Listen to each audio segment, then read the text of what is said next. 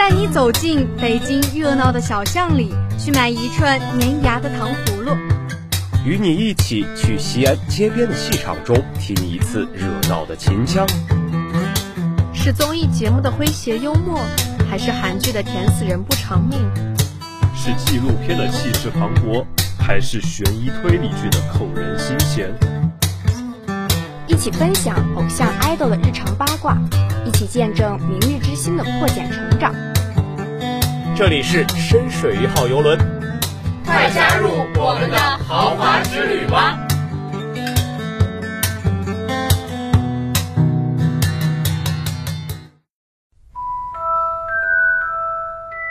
大家好，新的学期欢迎大家继续乘坐深水一号游轮，我是播音马克巴卡，我是播音唐小丫。今年五月，中国首家环球影城将在北京开园，最受瞩目的就是哈利波特园区，堪称打卡圣地。而去年《哈利波特与魔法石》重映了，时隔二十年，票一出来就被抢空了。仅仅四天，票房已经过亿，破了自己的记录。记得当时一夜之间，我的朋友圈里多了一大群巫师，纷纷在亮身份。格兰芬多报道，斯莱特林报道，赫奇帕奇报道，拉文克劳报道，像一个大型的校友会。二十年了，各自的院训念起来还像宣誓一样热血。我们来自荒野，我们渴望力量，我们充满理想，我们英勇无畏，我们正义果敢，我们永不言弃。我们是格兰芬多。我们来自泥潭，我们渴望权力，我们充满野心，我们强大冷静，我们优雅自持，我们从不后悔。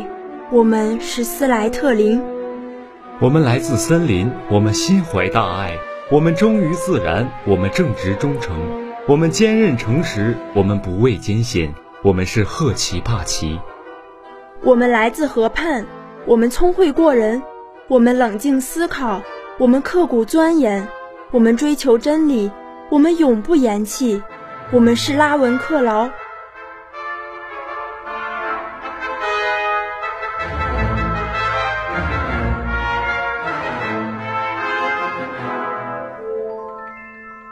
事实证明，对魔法的热血从不会冷的。两千年，《哈利波特》的书引入国内，卖的比新华字典还多。当时最大的九零后才读小学，有人看不懂英文，拿着翻译器翻完了结局。还有个女孩，从小非逼着妈妈给她买个猫头鹰，她是专门送信的。很多人十一岁生日过得也不安稳。晚上不肯睡，等着猫头鹰来送信。要知道，错过那晚，你就只能当个麻瓜了。谁愿意当麻瓜呢？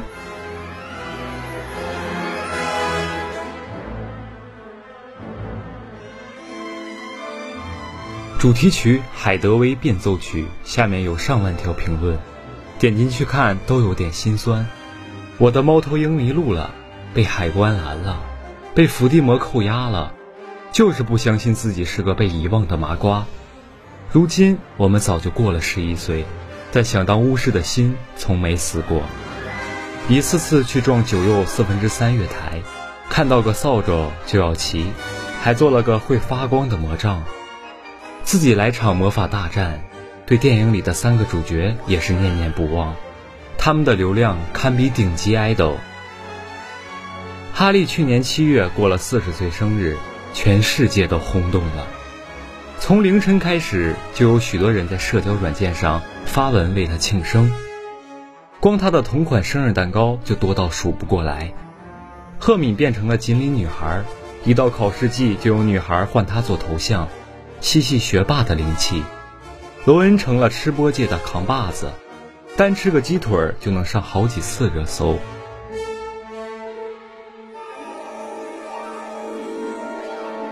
二十年了，他们真的就像同学一样，和我们一起长大。最近有个新词叫“哈利波特一代”，说的就是我们。真幸运啊，被我们碰上了。霍格沃兹属于哈利波特，也永远属于我们。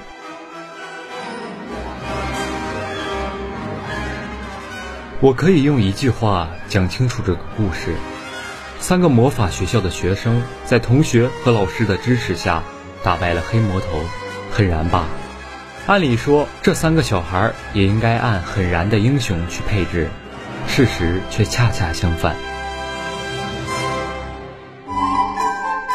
先看天选之子哈利波特，近视眼，每次打完架都要捡眼镜。作者罗琳叫他被选中的人。又是被诅咒的人。翻译一下，他就是个实惨的富二代，爸妈被伏地魔杀了，留给他一笔财产，还留了一个疤。他的一生都被伏地魔追杀，从小寄养在姨妈家，苦死了，吃不饱饭，还被揪着头发打。罗恩，穷人家的第六个孩子，在家被哥哥压着，在学校被哈利压着，挺憋屈的。一出场就被另一个富二代马尔福笑穷酸，成绩也不行，不知道被学霸赫敏损过多少次。赫敏班里最聪明的女同学，连老师都夸，就没她学不会的魔法，但也是班上最讨嫌的女同学。喜欢昂着头说话，笑罗恩咒语不正宗。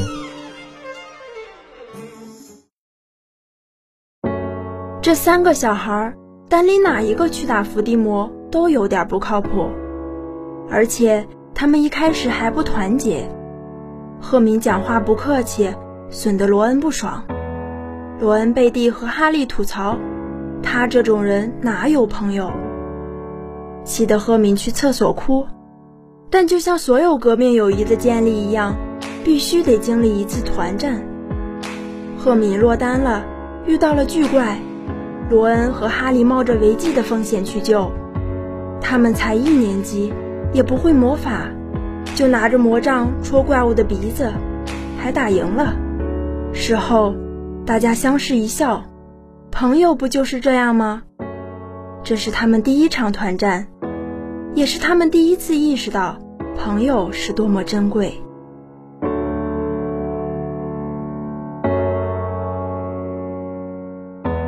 很多人都羡慕过这个铁三角的友情，小时候看以为他们幸运，能遇到这么好的朋友。二十年后重看才发现，这是他们做出的选择。三个人里，哈利出身最好，头上那个疤就像上层社会的通行证。校长偏爱他，同学崇拜他，富二代马尔福也想拉拢他，主动向哈利伸出了手。你不会想和这种货色交朋友的。这是暗示罗恩出身不好，爸爸没权利。但十一岁的哈利做的选择，至今还让人觉得棒。他拒绝了马尔福，选了罗恩。我还分得清好坏，谢了。赫敏出身就更惨了，比罗恩还差，爸妈都是麻瓜，一直在被校园霸凌，绰号就是泥巴种。但哈利和罗恩从没看低过赫敏，甚至离了赫敏，面对伏地魔。他俩两天都活不了。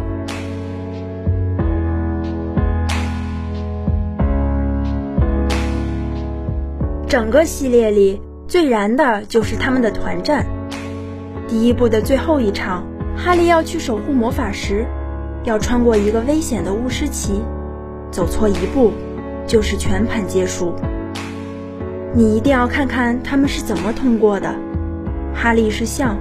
做最后杀死敌人的那个人，赫敏是车，保护象。罗恩上马做骑士，为象开路。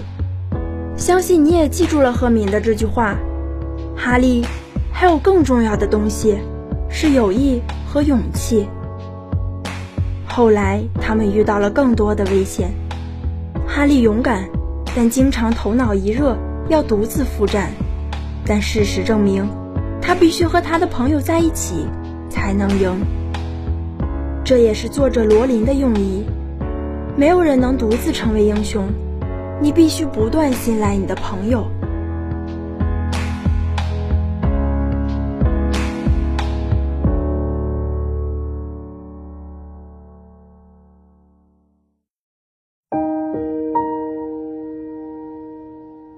一九九一年七月三十一日，十一岁的哈利波特收到了一份特殊的生日礼物——霍格沃兹魔法学校的录取通知书。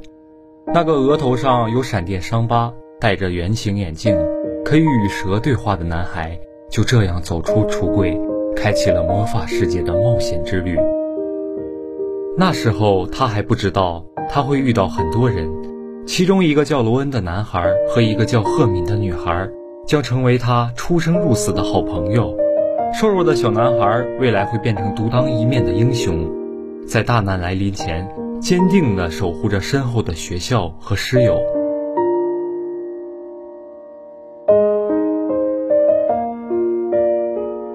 哈利波特的童年并不幸福，寄住在姨母家，睡的是阴暗狭窄的橱柜，每天还要忍受一家人的冷嘲热讽。他不知道父母是谁，也不知道生活为何如此，仿佛自己的存在只是个偶然发生的错误。然而，即便是在这样的环境下长大，他也没有成为一个阴暗的人。相反，他善良、体贴，而且拥有超强的洞察力。火车上第一次遇见罗恩，看到他想吃零食却囊中羞涩的样子。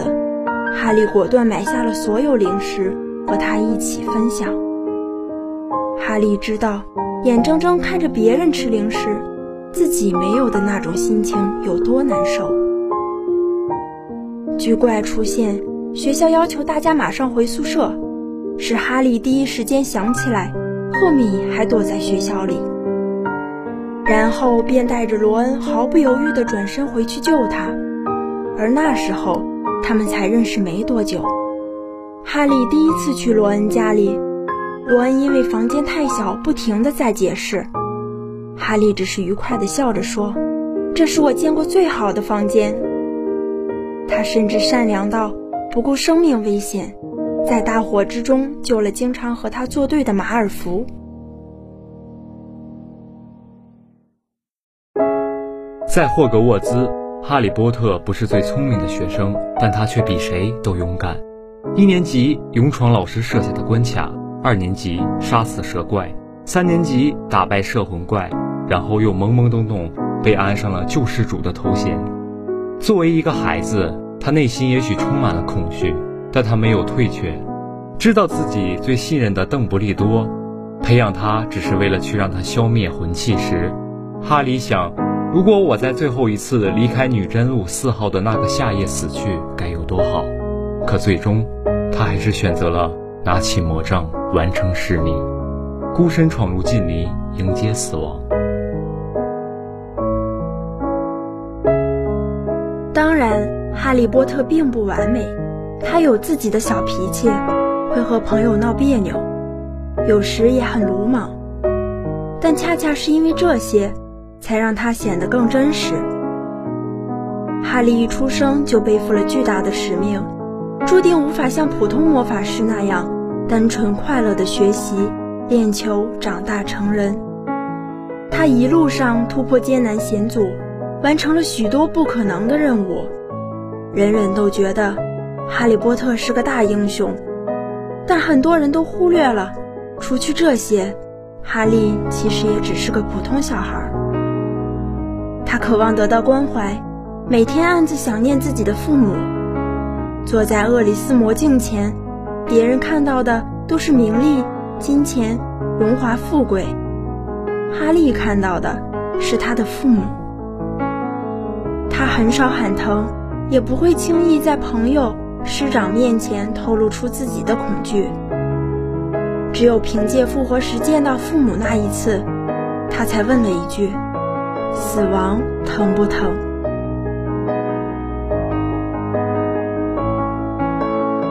哈利波特的电影拍了十年，讲了他们十一岁到十七岁的人生。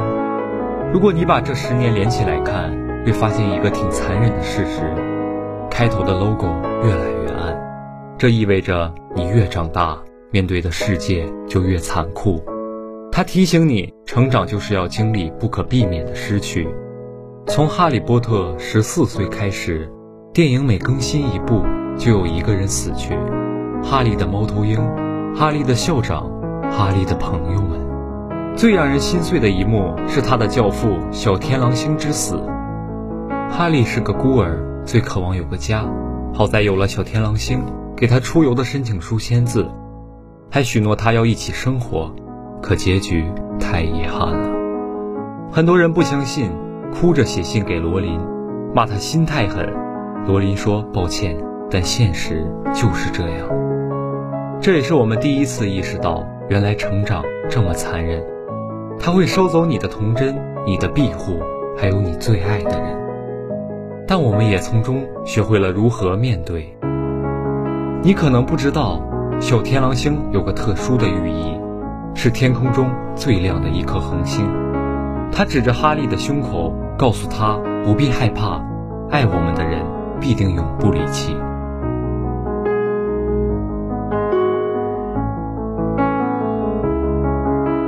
霍格沃兹最后一战时，哈利发现了最痛苦的秘密：杀死伏地魔，必须要先杀死自己。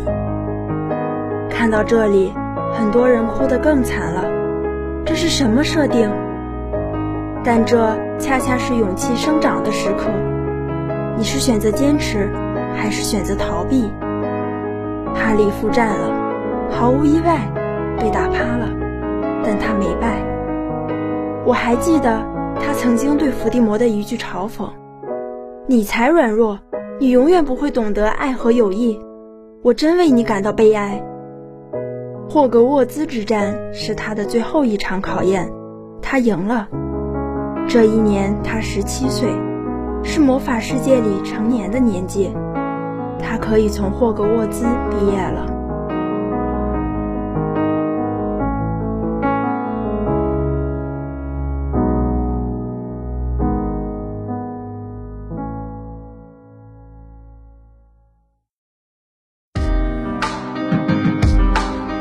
顺着这十年看，你会发现，不仅是哈利波特成年了，电影里的演员们也是。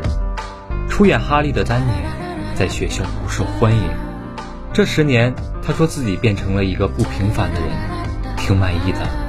演赫敏的艾玛沿袭了赫敏的学霸人生。他说这十年千金不换。其实我们也是千金不换。你可能不知道。柏林本来打算用《哈利波特》的伤疤 scar 做结尾，但最后他不忍落笔，改成了 All is well。二十年了，一切都好，这也是哈利波特带给我们的庇护。我的同学兜兜在手腕上纹了个咒语，Lumos，意思是荧光闪烁。小时候他在外婆家，和哈利一样。不受重视，遇到外婆发脾气，他就会躲进又小又黑的房间，轻念一遍 Lumos，然后能逃到那个充满朋友的魔法世界。我还听说过这样一幕：邓布利多去世时，代表魔法世界的庇护消失了，学生们举起魔杖，念出咒语，而电影院里，人们打开手机的灯，也轻念 Lumos。灯光聚集起来，很多人的眼眶都湿润了。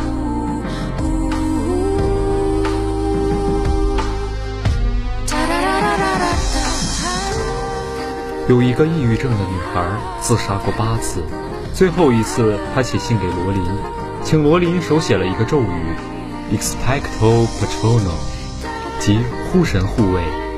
这是一个守护咒，她纹在了身上。这让她有了活下去的勇气。还有个女孩早就毕业了，小时候想做最牛的动漫师，没实现。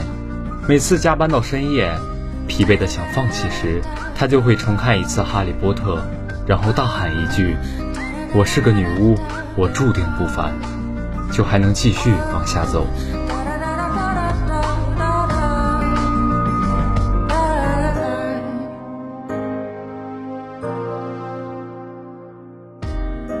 看《哈利波特》长大的人，如今大多已经步入社会，逐渐被生活磨平了棱角。他们或许已经不相信童话了，但他们内心仍然藏着一个魔法世界。在这个世界里，他们可以寻求庇护，获取安慰。邓布利多会告诉他们，决定一个人命运的不是他的能力，而是他的选择。小精灵多比告诉大家，每个人都有追求自由的权利。小天狼星说，真正深爱你的人永远不会离去。他用事实证明，平凡人通过努力也可以受到魔法世界的青睐。哪怕曾经胆小如纳威，也慢慢长成了一个英勇、坚毅的魔法师。最终拿起了格兰芬多之剑，消灭了伏地魔最后一个魂器。二十年了，猫头鹰成了很多人最放不下的一件事。有人写信给罗琳，贴着国际邮票。确认自己的身份，有人已经生了孩子，还是不甘心，让孩子继续等。但今天，我要告诉你一个秘密：你没错过霍格沃兹，你的那只猫头鹰早就来过了。走进魔法世界的暗号，邓布利多早就告诉你了。爱是最好的魔法。今天的绅士宇号游轮已经靠岸。感谢伙伴们的收听，感谢导播花露水，编辑冰美式，我是播音马克巴卡，我是播音唐小鸭，我们下期再会。